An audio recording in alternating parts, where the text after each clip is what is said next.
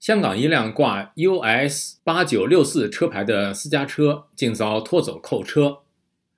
六四事件三十四周年之际，香港警方如临大敌，在各种重要场所及人潮聚集处，尤其是在以往每年举行烛光守夜活动的维多利亚公园附近的铜锣湾，部署数以百计的警察严阵以待，实施拦截和搜查。